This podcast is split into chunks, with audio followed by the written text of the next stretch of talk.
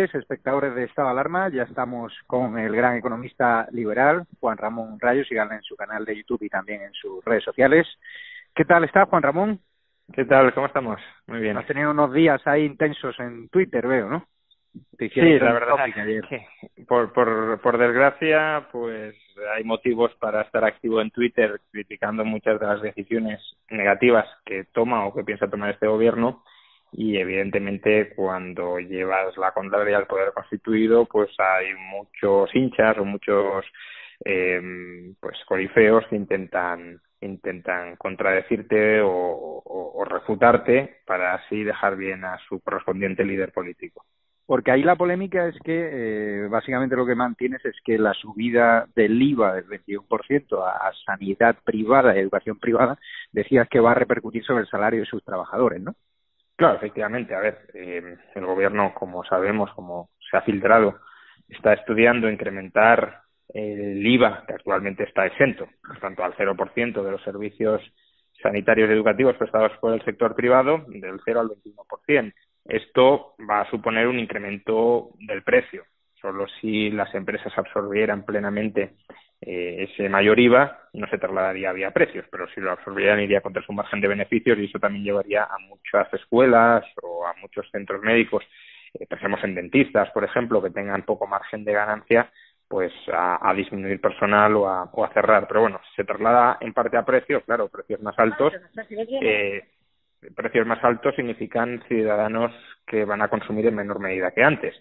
Y si consumes en menor medida, si se necesitan menos servicios sanitarios y educativos, pues evidentemente el personal que está contratado en estos sectores pues se va a reducir o si no se reduce es porque aceptan rebajas salariales y se trasladan en menores precios para tratar de mantener eh, la matrícula que paga el usuario. O sea que por una vía o por otra, claro, esto repercute sobre el usuario y sobre el profesional que, que contrata en última instancia ese usuario.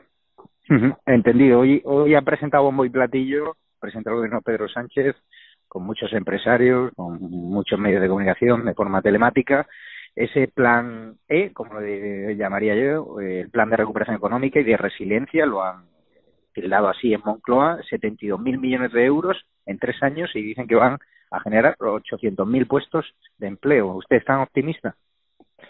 Bueno, aún no sabemos exactamente los proyectos en los que se va a destinar este dinero. Eh, el objetivo no debería ser como tal crear empleo, sino generar valor, ¿no? Uno puede crear empleo poniendo a los ciudadanos a acabar agujeros y, volverlos a, a, llenar. Eso crea empleo, pero no genera valor, no genera un empleo sostenible, si lo queremos denominar así. En este caso, pues mucho me temo que prometer por parte de la clase política es muy sencillo. De hecho, recordemos que no es la primera vez que el Partido Socialista promete 800.000 empleos, ya lo hizo en el año 82 y se tradujo en dos millones de, desempleados, no en 800.000 nuevos empleos, sino en dos millones de parados.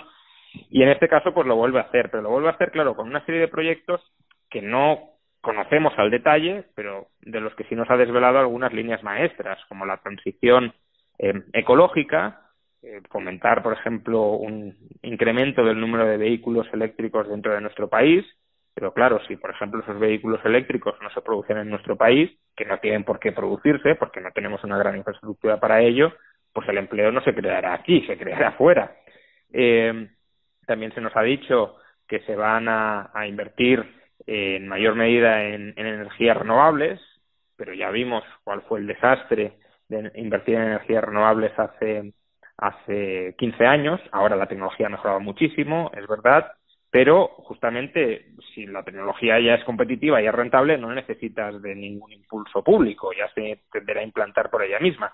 Si necesitas el impulso público es porque habrá parte de esa tecnología que no es rentable o parte de esas obras que no serán rentables. También se nos ha dicho que se va a fomentar una mayor inversión para estructurar el territorio. Esto suena mucho a, a, nuevas redes de, por ejemplo, alta velocidad. Sabemos que a muchos ciudadanos les encantan, pero que son carísimas y que luego no no nos ayudan a recuperar toda la inversión que se ha materializado. También se nos ha dicho que se va a impulsar los cursos de formación digital de los trabajadores, pero creo que todos somos bastante conscientes de lo que han implicado en este país los cursos de formación a los parados, que básicamente era un artilugio por el cual sindicatos y patronal se repartían, se llevaban a repartir hasta 8.000 millones de euros cada año. Pero bueno, los antecedentes no son buenos.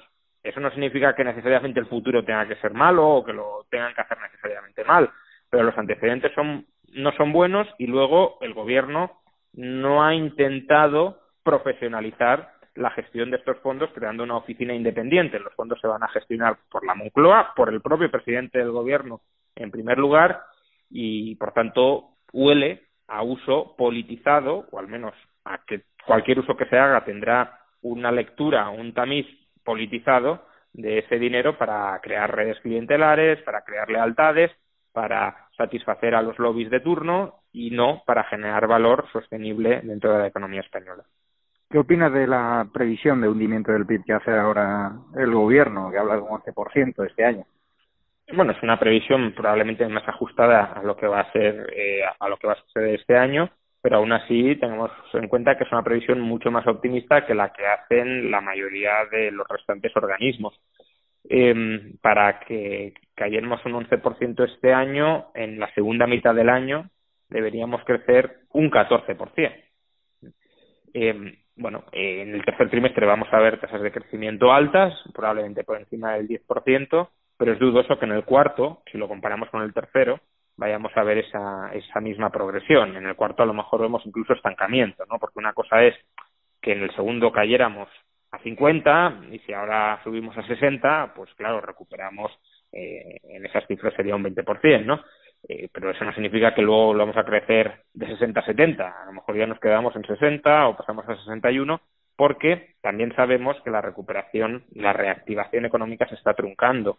El otro día conocimos datos de la actividad del sector servicios en España durante el mes de septiembre y el sector servicios ha vuelto a entrar en recesión. Ha caído en la segunda recesión claramente porque se ha descontrolado la pandemia en una segunda ola y eso lo que provoca, como ya vimos en la primera, quizá en menor medida, quizá no en menor medida, pero en todo caso en la misma dirección, lo que genera una pandemia descontrolada es caída de la actividad, caída del empleo y, en esa dirección, por desgracia, me temo que vamos a ir. El aumento del techo de gasto, Pablo Echenique decía ayer que se vanagloriaba de ese fin de la austeridad. ¿Esto va a ser positivo para nuestra recuperación económica? Bueno, lo primero es que es falso que la austeridad haya terminado. Si uno lee la nota de prensa de la Moncloa, la Moncloa dice que esto es una medida extraordinaria que no cambia el compromiso que España muestra con la consecución de la estabilidad presupuestaria y que, por tanto, en los próximos años vamos a tener que ajustar las cuentas para ir cuadrando eh, el desequilibrio. Veremos si lo terminan haciendo o no, porque ya sabemos que este gobierno miente más que habla, pero al menos el, el objetivo programático, probablemente eh, el objetivo que tiene Nadia Calviño, otra cosa es que lo consiga sacar adelante, es que efectivamente si ahora se acumula mucha deuda, luego habrá que desendeudarse y desendeudarse implica austeridad, según la IREF, 20 años de austeridad. Por tanto, ¿es positivo que ahora nos endeudemos tanto? Bueno, eh, no sé si hay muchas alternativas. Probablemente nos podríamos endeudar bastante menos, pero es verdad que estamos en una situación de contracción económica fuerte y, por tanto, lo esperable es que estos años aumentemos la deuda. Pero esto yo no lo vendería como un éxito, lo vendería como el síntoma de un fracaso que nos va a salir tremendamente caro en los años venideros. Venderlo como la panacea, como un éxito absoluto el estar endeudándonos a, los ritmos peligrosísimos a los que nos estamos endeudando a día de hoy por la muy complicada situación económica que estamos viviendo y también por la falta de diligencia a la hora de gestionar los fondos públicos por parte de nuestras administraciones, pues hombre, no es algo a celebrar, es algo más bien a, lamentar y a temer de cara al futuro. La prórroga de los ERTE que acordó el gobierno con los agentes sociales y con la COE va a servir para algo va a frenar el impacto económico sobre determinadas empresas que están abocadas al cierre o, es alargar la, agonía? Claro, es que ese es un poco el tema, ¿no?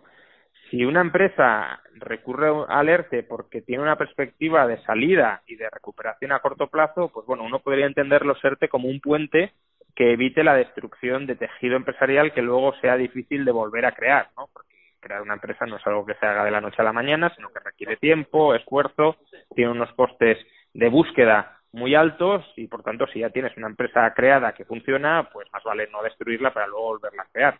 El problema es que claro, si parte de esas empresas que se pretenden rescatar a través de los ERTE no tienen una perspectiva de recuperación a medio plazo, porque es demanda que ha caído eh, estructuralmente, pues eh, simplemente estamos alargando la agonía, simplemente estamos endeudando al conjunto de los españoles para retrasar el momento en el que se van a tener que producir despidos y reestructuraciones empresariales.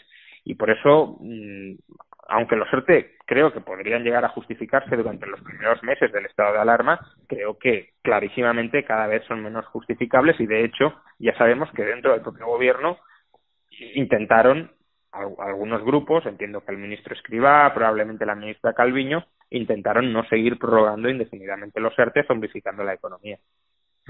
De hecho, en el gobierno también celebraron esos datos de afiliación a la seguridad social, decían que era lo mejor de la serie histórica, pero esos datos, hablando con otros economistas, también venían con, con trampa. Sí, sí, claramente vienen con trampa eh, por un motivo básico, y es que septiembre suele ser un mal mes porque agosto suele ser un buen mes y en septiembre se destruye el empleo estacional que se crea en agosto. Este año no se creó empleo estacional en, en el sector turístico y por tanto no hubo nada que destruir, con lo cual el mes pareció mejor de lo que realmente fue. Pero si uno mira, por ejemplo, la evolución de los ERTE, lo que vemos es que la evolución de los ERTE es dramática. Es decir, eh, durante la segunda mitad de febrero están saliendo diariamente de los ERTE unas 1.500 personas. En junio o en mayo estaban saliendo 40.000 personas al día incluso en agosto, que ya se había frenado mucho la cosa, estaban saliendo 9.000 personas al día. Ahora estamos en 1.500 y, y, y sigue cayendo ese ritmo de salida del ERTE, con lo cual vamos camino a consolidar pues una población en ERTE, no sé, de en torno a 650.000, 700.000 personas que, pues, si les quitas el ERTE se van al paro, pero es que con el ERTE mmm, están cobrando paro sin hacer nada, porque están con la relación laboral suspendida y sin perspectiva real de volverse a incorporar en ningún momento en sus empresas. Y por acabar, con las medidas económicas que está planteando el gobierno, con sus discursos que a veces son contradictorios, ¿estamos más cerca de la recuperación o más cerca de la ruina económica? Porque hay muchos espectadores que es lo que preguntan, ¿no? Si esto, el plan de choque del gobierno va a servir para algo o va a acentuar aún más la crisis económica como se hizo en tiempos de Zapatero, negando la realidad de una crisis.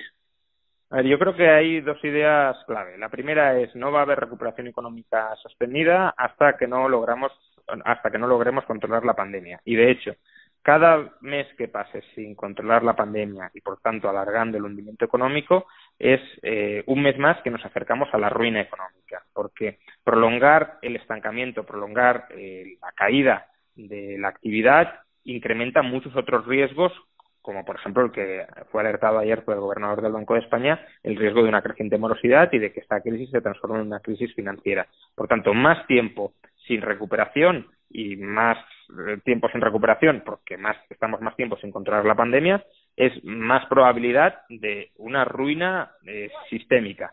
Dos, los fondos europeos ciertamente pueden ayudar, pero pueden ayudar si eh, se invierten inteligentemente no tenemos un procedimiento para invertirlos inteligentemente, tenemos un procedimiento montado para invertirlos politizadamente. Y mm. si se invierten politizadamente, puede que tengamos un rebote o una hinchazón de actividad a corto plazo, porque gastar pues estimula lo que haya, eh, aunque sea insostenible a, a medio o largo plazo, pero el problema es ese, es que no estaremos generando valor a medio o largo plazo y sí estaremos acumulando deuda. No olvidemos que aproximadamente la mitad de estos fondos es nueva deuda pública que tendremos que pagar. Si no generamos valor y estamos más endeudados, eso es que somos más pobres. Pues muchísimas gracias, Juan Ramón Rayo. Síganle en sus redes sociales. Gracias por ser valiente en estos tiempos que corren, que tienen también su peaje en redes sociales, pero ya creo que tienen las espaldas bastante anchas. Nada, bueno, a ver, está claro que, que ya digo que hay grupos que tienen que defender lo indefendible, incluso pues exponiéndose ellos mismos al ridículo, defendiendo lo indefendible. Pero bueno, eso, eso va, son heridas de, de guerra y desde luego pues hay que dar la batalla de las ideas, especialmente en un momento en el que preponderan pésimas ideas. Pues nosotros seguiremos apoyándote en esta alarma. Un abrazo fuerte, Juan Ramón, y muchas gracias por tu tiempo. Un saludo, nos vemos.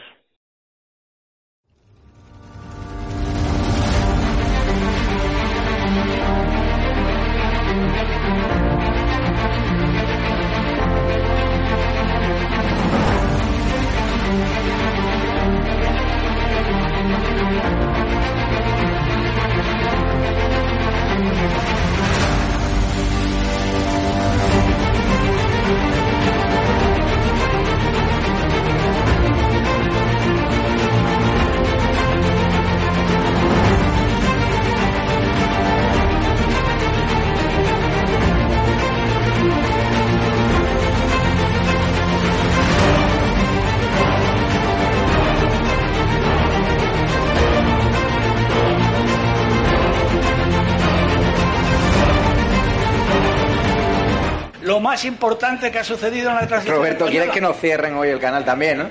Por lo que veo. Porque. Madre mía.